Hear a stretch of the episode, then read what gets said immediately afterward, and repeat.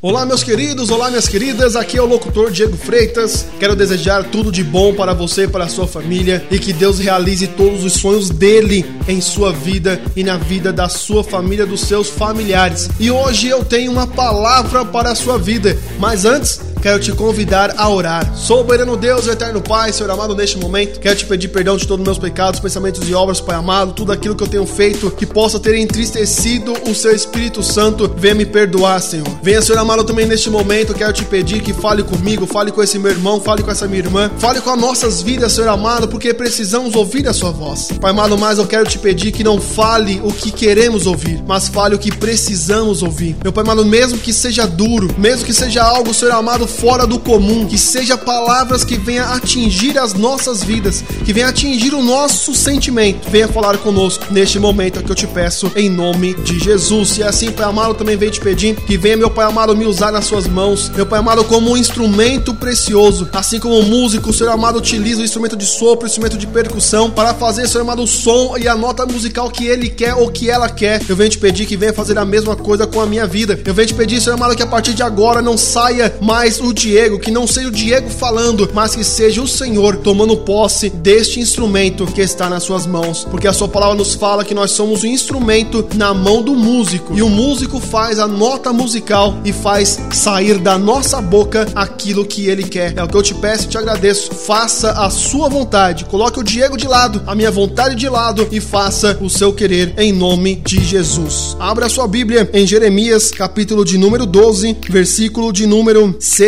que nos diz assim: Porque até os teus irmãos e a casa de teu pai, eles próprios se hão deslealmente contigo. Eles mesmos clamam após ti em altas vozes. Não te fiéis neles, ainda que te digam coisas boas. Então, você pode estar meditando nessa palavra aí depois em Jeremias, capítulo 12, versículo de número 6. A palavra do Senhor nos fala sobre confiança. A palavra do Senhor nos fala sobre confiar. A palavra do Senhor nos fala sobre confiar em pessoas. A palavra do Senhor também nos fala se eu posso confiar nas pessoas. Será que eu posso confiar no mundo de hoje? Será que eu posso confiar no que uma pessoa abre a sua boca e fala? Será que eu posso confiar no que um amigo meu me fala hoje? Será que eu posso confiar no que um parente, um pai, uma mãe, um irmão, uma irmã, o esposo, a esposa, um filho ou uma filha pode me falar hoje? Porque, amados, percebemos que no mundo de hoje a opinião do homem e da mulher muda muito rápido. E ele não quer saber se ele está prejudicando alguém ou não. É capaz dele te prejudicar hoje e amanhã te pedir perdão, como que se isso resolvesse o assunto. Uma certa feita, eu ouvi uma história que falava sobre uma pessoa que fez uma calúnia contra uma outra pessoa. E depois de algum tempo, aquela pessoa que fez a calúnia chegou e disse: Me perdoa, eu errei, me desculpe, né? E ali pediu perdão. E então aquele homem foi até um quarto, pegou ali um saco, né? Trouxe até a pessoa e falou para ela: Pegue essas penas, vá pela cidade, espalha elas, vai jogando as penas, vai andando e vai jogando, vai jogando, vai jogando as penas e depois você volta aqui. A pessoa, né, que estava pedindo perdão, o que aquele homem pediu, ele fez. Depois, no outro dia, ele voltou e disse: Pronto, esvaziei o saco de penas. Então aquele homem foi e disse assim: Volte lá e recolha todas as penas, não deixe nenhuma para trás. Aí aquela pessoa pensou e falou: Mas é impossível eu recolher todas aquelas penas. É impossível eu recolher as penas que eu joguei pelo bairro que nós moramos. Aí aquele homem disse: Por que é impossível? Tem vento que espalhou, teve penas que voou para debaixo do bueiro, penas que voou para a casa dos vizinhos, pena que voou para todos os lados. É impossível recolher todas elas. Então aquele homem disse: Da mesma forma que você está me pedindo perdão, achando que está tudo certo, tudo resolvido, tudo que você falou sobre mim, todo o prejuízo que você me causou, talvez não volte nunca mais. Nunca mais eu consiga reconstruir a minha vida depois da calúnia que você fez. A moral da história é: nem sempre um pedido de perdão é a solução para tudo. Nem sempre o pedido de desculpas é a solução para tudo. Tem pessoas que sofreram muito por causa de outras que fizeram calúnias. Você talvez seja uma delas, que está me ouvindo agora falando, Diego, eu passei por isso. Eu sei o que é isso. Eu sei o que é você ser caluniado sem ter razão, sem ter motivo algum. E o Senhor manda eu te dizer neste momento: confia em Deus. As palavras que o Senhor me colocou no meu coração para falar para você são: confia em mim, mas não em mim, Diego Freitas, mas confia em mim, o Senhor Deus.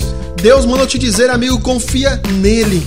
Espera nele, porque ele é fiel, ele é tremendo, ele é maravilhoso e ele não se engana. E neste momento, eu quero fazer uma oração pela sua vida. Soberano Deus, eterno Pai, Senhor amado, não sei calúnia que ele teve, não sei a dificuldade, as pessoas que falaram coisas que não eram verdade sobre a vida dele ou sobre a vida dela, mas uma coisa eu sei, que o Senhor é fiel, tremendo e misericordioso. Então, Pai amado, nós aprendemos hoje que temos que confiar no Senhor, confiar na sua palavra e confiar no Senhor, porque o Senhor é um Deus que é fiel. O Senhor é um Deus, mas também é o nosso amigo, é o nosso consolador, é aquele que nos ajuda a resolver os problemas do dia a dia e das nossas vidas. Então venha nos ajudar, Senhor amado, a colocar em prática essa palavra. É o que eu te peço e te agradeço em nome de Jesus. E antes de encerrar este áudio, eu quero te pedir aí para ser meu amigo, isso mesmo, meu amigo no WhatsApp. Se você quiser receber essas mensagens toda segunda e quinta-feira às 7 horas da manhã, eu envio essas mensagens mensagens para os nossos amigos do WhatsApp. Já passam aí de mil amigos no, neste aplicativo. Eu quero também que você seja o meu amigo. Eu quero enviar essas mensagens diretamente para você. Então quero te pedir para